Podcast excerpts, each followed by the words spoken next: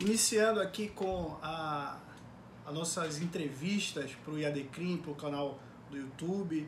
É, ninguém mais, ninguém menos do que o professor Luiz Carlos de Valois. Vim aqui a Manaus e não podia perder a oportunidade de entrevistá-lo. Professor, primeiro, muito obrigado por aceitar o convite do Instituto. Para mim, especialmente, é uma grande honra estar aqui falando contigo. Você sabe que eu sou seu fã, já, já pude lhe dizer isso em algumas oportunidades e reitero, e aí não é falsa, não é, não é uma afirmação falsa. É, muito obrigado por receber a gente aqui. E a nossa proposta é muito simples. São temas é, que estão interessando ao público no momento, ao público do direito. E são temas que eu tenho certeza que nós vamos é, produzir muito é, discutindo eles. Tá? É, sem mais delongas, eu já vou iniciar no primeiro, esses dias é, a internet efervesceu aí por conta da, daquela entrevista, daquele programa, daquele quadro do, do Fantástico, do Drauzio Varela, com aquela entrevista com as três sexuais. E eu vi que no início foi uma comoção é, favorável. favorável é, do ah, que pena, que dó, inclusive tiveram pessoas que fizeram movimentos, inclusive de escrever cartas, a, especificamente aquela trans é, do final da entrevista, a Suzy, é, e depois de um tempo as pessoas mudaram esse, esse roteiro e começaram a, a, a, a ter um discurso mais pesado, enfim. Em meio a tudo isso eu vi que você escreveu um texto, salvo engano, publicado na Carta Capital. Virgínio. Pronto é, em que você fazia uma outra análise que eu inclusive achei muito interessante sobre o tema. É, hoje eu me pegava inclusive discutindo ainda sobre isso e na, naquele meu momento de discussão e aí um ponto de vista particular eu falava que essas pessoas elas sempre procuram aquele discurso que melhor lhe convém, né? É, eu até peguei um pouco pesado porque eu até falei que ser idiota é muito mais fácil. Então tem muita gente que escolhe esse caminho. Bom, é, diante de tudo isso e diante de toda a tua experiência enquanto juiz de uma, vara de execuções, de, de ter esse trânsito é, é, necessário por conta do cargo que você ocupa dentro dos presídios, qual é o teu ponto de vista de toda essa polêmica e desse fato específico do tratamento do trans dentro da, da unidade prisional, dentro do sistema prisional? Olha, que eu quis dizer com o texto, foram dois textos na verdade, né, ah. que eu escrevi. Um logo depois da matéria, que eu achei um absurdo você veicular um, um, uma matéria no Fantástico domingo com pessoas dizendo que preferem ficar na prisão, que a prisão é muito boa, que só houve violência no começo, que depois está sendo bem tratada, que tem trabalho, que tem estudo. Que, sabe, eu achei, um, eu achei isso um absurdo muito grande, porque se, porque segundo advogados que trabalham naquele CDP de Pinheiros, que eu conheço, sabe que aquilo não existe. Uhum.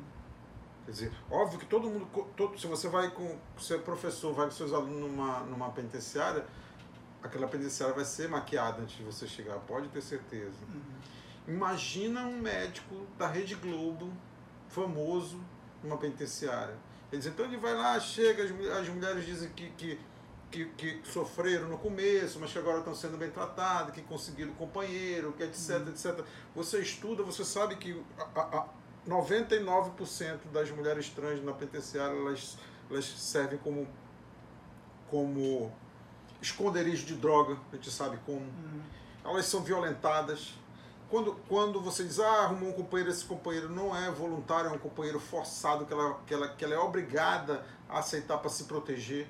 Quer dizer, a gente sabe dessa situação das, das, das, mulheres trans. Então, quando eu vi aquele negócio assim, eu achei um desserviço, porque se existisse aquilo, porque eu não acredito, para mim aquilo foi maquiado, hum. se existisse aquilo, era um desserviço para as outras mulheres todas que, estão presas na, nas mesmas condições. Sem contar que estão presas numa penitenciária, numa penitenciária masculina, né? E a, a, não que eu defenda aquelas. aquelas é, é, sejam carcerados numa penitenciária feminina direto, porque tem uhum. todo um contexto que você precisa.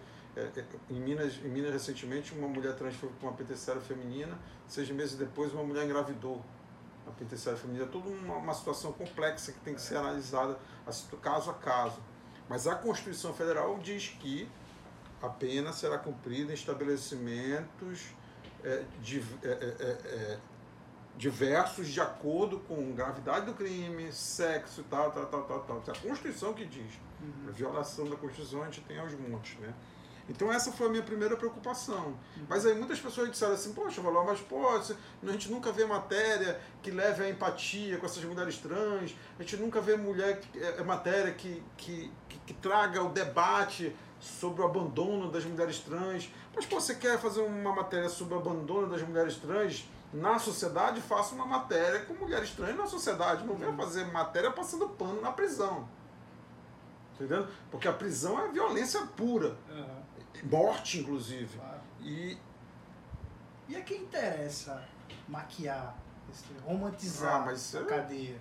Olha, Isso é um movimento que já existe há muito tempo, né? O, a parte do romantizar, eu acho que é, é é mais da indústria do espetáculo mesmo, mas a parte do maquiar é da natureza da prisão, né? Porque é o Estado, cara, o cara vai ter uma visita, então quanto menos violação ele demonstrar naquela hora daquela visita, é melhor para ele. Agora, o que, que aconteceu depois? A gente sabe o ódio que, que o encarcerado sofre, a gente sabe o ódio que. Você sabe como é. Eu, eu trabalho na execução penal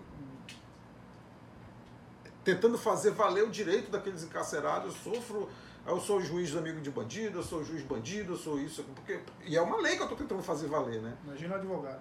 Imagina, pois é, mas eu, eu, eu o, advogado, as pessoas já têm um já advogado, já tem um advogado posição. como o, o, defensor de direitos. É. Juiz defensor de direito? Como é que pode isso? É. Mas o juiz da execução penal é um defensor de direitos do encarcerado. É. é um juiz diferente, né? Por isso que eu sempre digo, ninguém compreende o juiz da execução penal porque é o juiz que defende direito do preso. E aí, logo veio, em razão do ódio, toda uma, uma corrente, uma rede de, de, de violência, foram buscar o crime que ela tinha cometido, hum. foram trazer aquele crime. E eu escrevi novamente, dizendo, tá vendo? Né? Tá vendo? Quer dizer, nem ajudou para o encarcerado, porque passou uma, uma ideia equivocada da prisão, nem ajudou na questão de visibilidade da mulher trans. Inclusive, aquela mulher, se, se ela sobreviver, vai ser um, vai ser um, um milagre, porque ela vai ser ameaçada de morte, estigma e. Uhum. Estigma e, e, preconceito é óbvio que vai aumentar. Agora, as ameaças de morte que ela vai sofrer, entendeu? o risco de vida que ela vai ter é muito grande. Então, quer dizer, acabou sendo de serviço. Sem contar que agrava o estigma e o preconceito com as próprias mulheres trans. Quer dizer, uma coisa que era para trazer visibilidade, trouxe uma visibilidade negativa. Uhum. Até hoje eu vi, foi publicado em alguns jornais, uma suposta carta que ela teria escrito é, é, falando do crime, é, pedindo inclusive desculpas e dizendo que já estava pagando, ou seja, o óbvio. A sociedade né? entende isso, a sociedade não entende isso.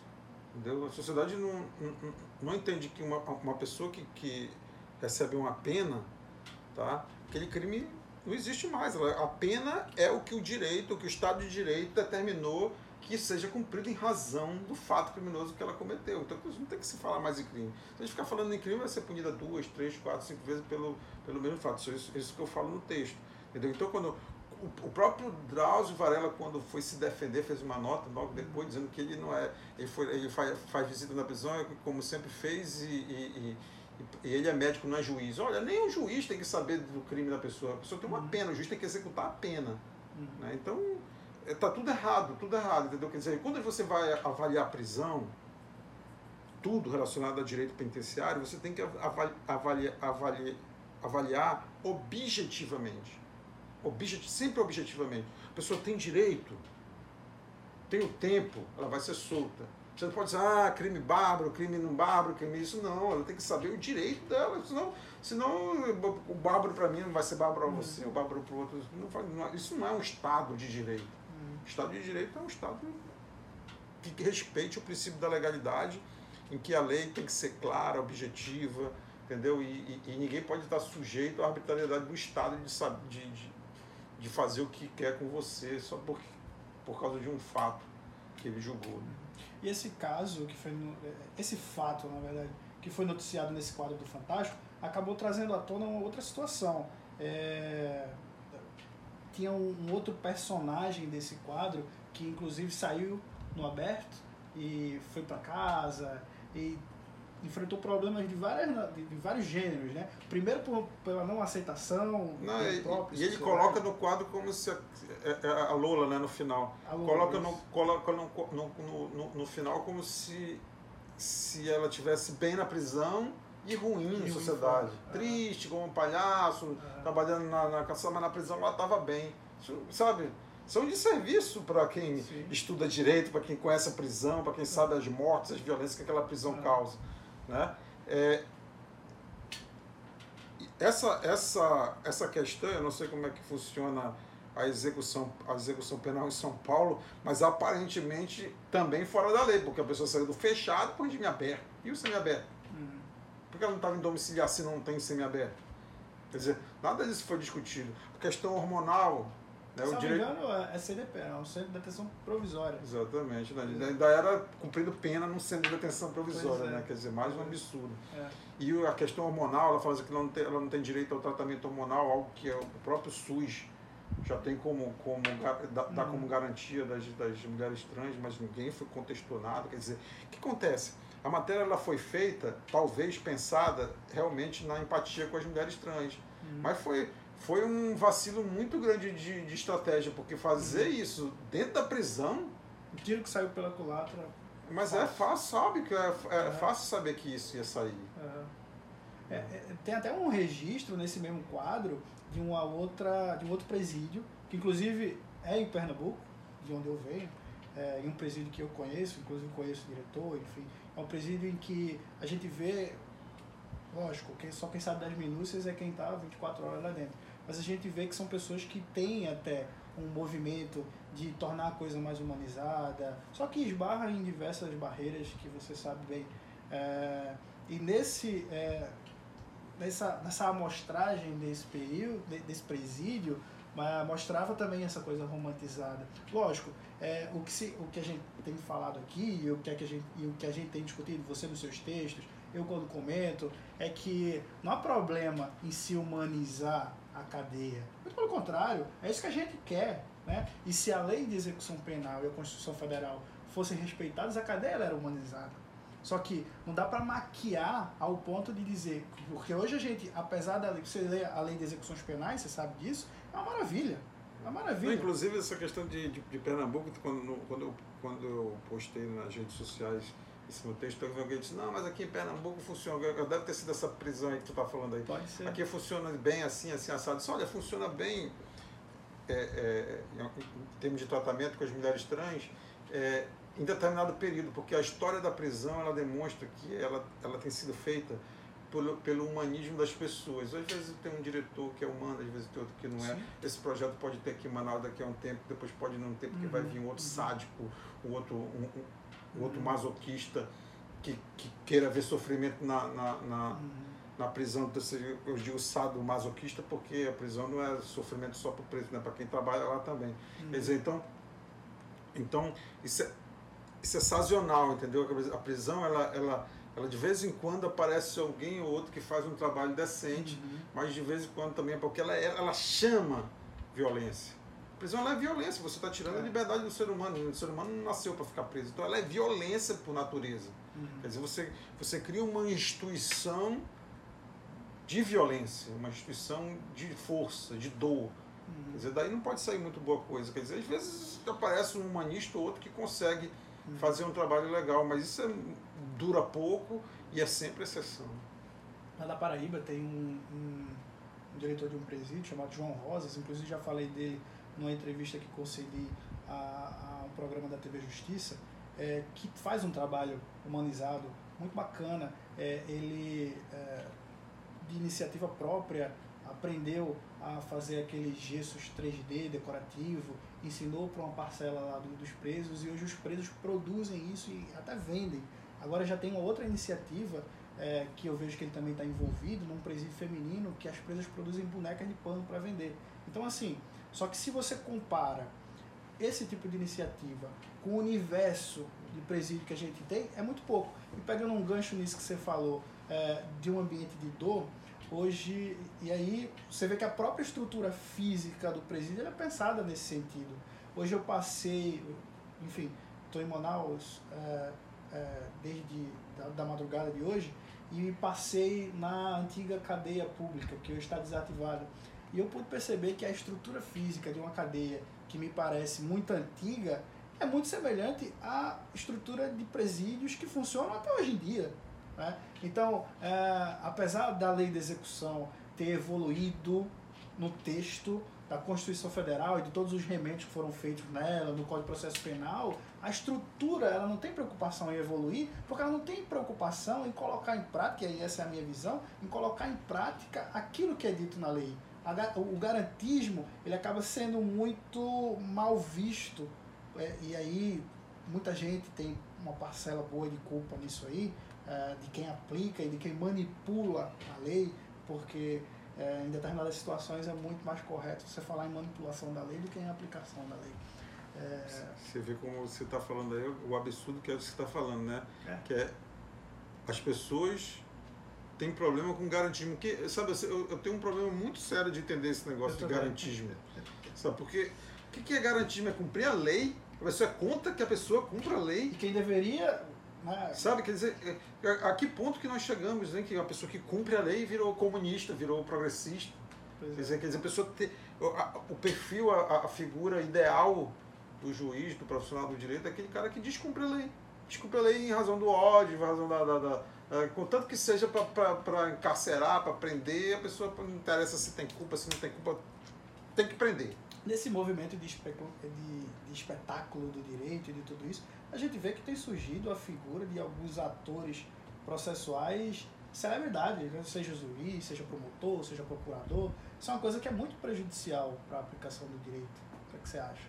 É, principalmente se ele é em razão do processo que ele está atuando, né? que ele está usando um instrumento judicial, instrumento, usando o processo né? como, como, como celebridade. As celebridades de antigamente é, que escreviam livros e ficavam famosos por seus livros, não tinha problema nenhum.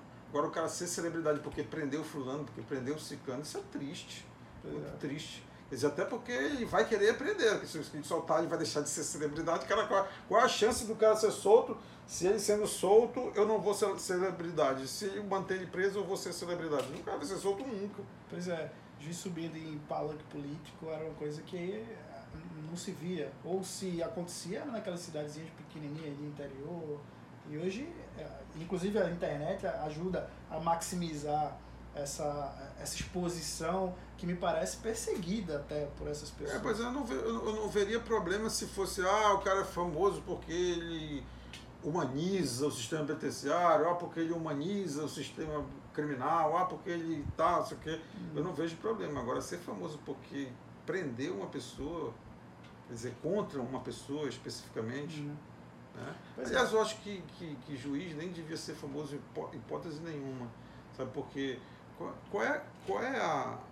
Principalmente essa, é, essa fama que leva à arrogância, que leva à petulância, que leva a, a essa tanta uhum. pose, sabe? Porque se tem uma coisa que, que eu acho que é essencial na atividade, na atividade de julgar, é humildade.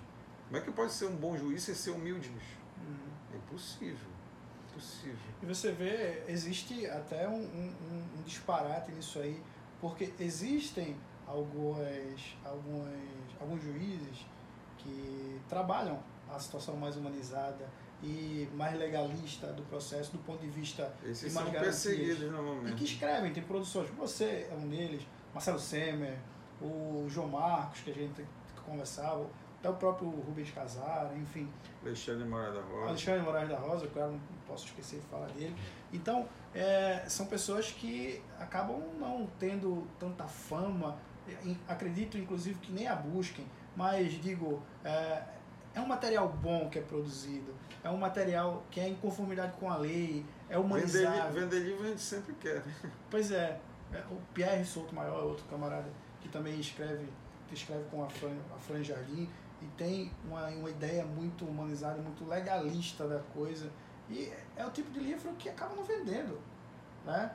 É, ou, Se eu fizer um código comentado, com certeza vai vender muito mais do que uma crítica além de drogas, do que manual, um, um, é, do que um, um compilado. É, do, né? É.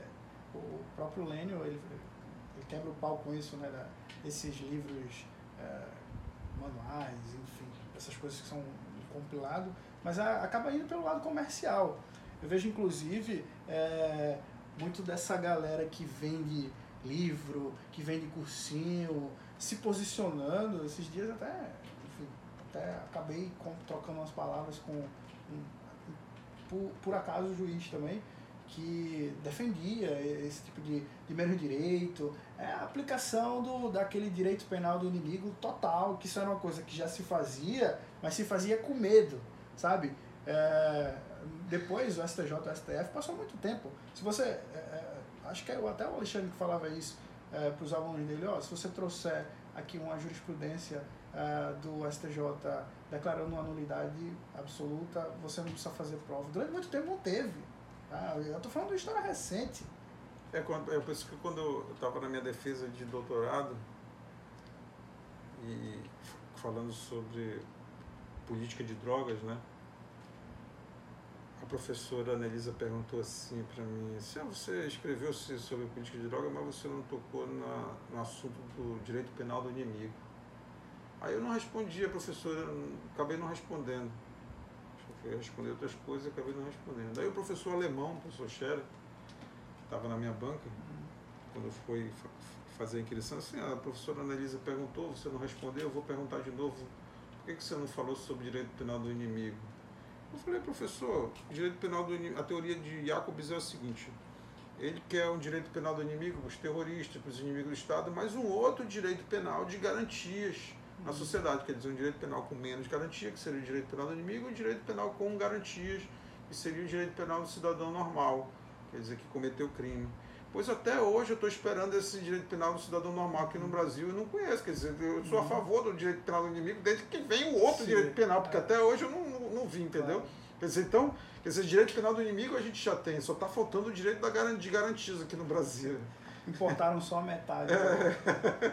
Aí é. o pessoal fica criticando o direito penal do inimigo como se já não fosse o direito penal sim, do inimigo que estivesse funcionando aqui. Sim, sim. Muita gente antigamente tinha medo de falar abertamente disso. Hoje a gente já vê decisão falando. E o pior de tudo é que esse direito penal do inimigo se, se incorporou na prática judiciária brasileira sem uma lei dizendo que era para se incorporar. Uhum. Se incorporou no dia a dia, né? se incorporou uhum. na prática mesmo. Quer dizer, você, você, a pessoa é condenada com prova exclusivamente policial. RDD. RDD, RDD quer dizer, tudo, exatamente. O cara não tem tempo para sair da RDD. Pois Você é. renova, renova, renova, é. tem um prazo lá de renova que ninguém sabe quando termina. Pois é, aquele lance também de agente infiltrado. É, e, que... e, gravar advogado, essas coisas. Pois sabe? É. Nem o Better Call Saul é. do Breaking Bad sofre isso. Bom, é, encerrar aqui a nossa, a nossa primeira rodada desse papo. Te agradeço por abrir a tua casa aqui para a gente falar sobre esses assuntos tão, tão importantes. E vamos para o nosso próximo tema. Aguardo todos vocês no nosso canal, no Instagram, do arroba IADCRIM, para ter acesso a todo esse material. Grande abraço!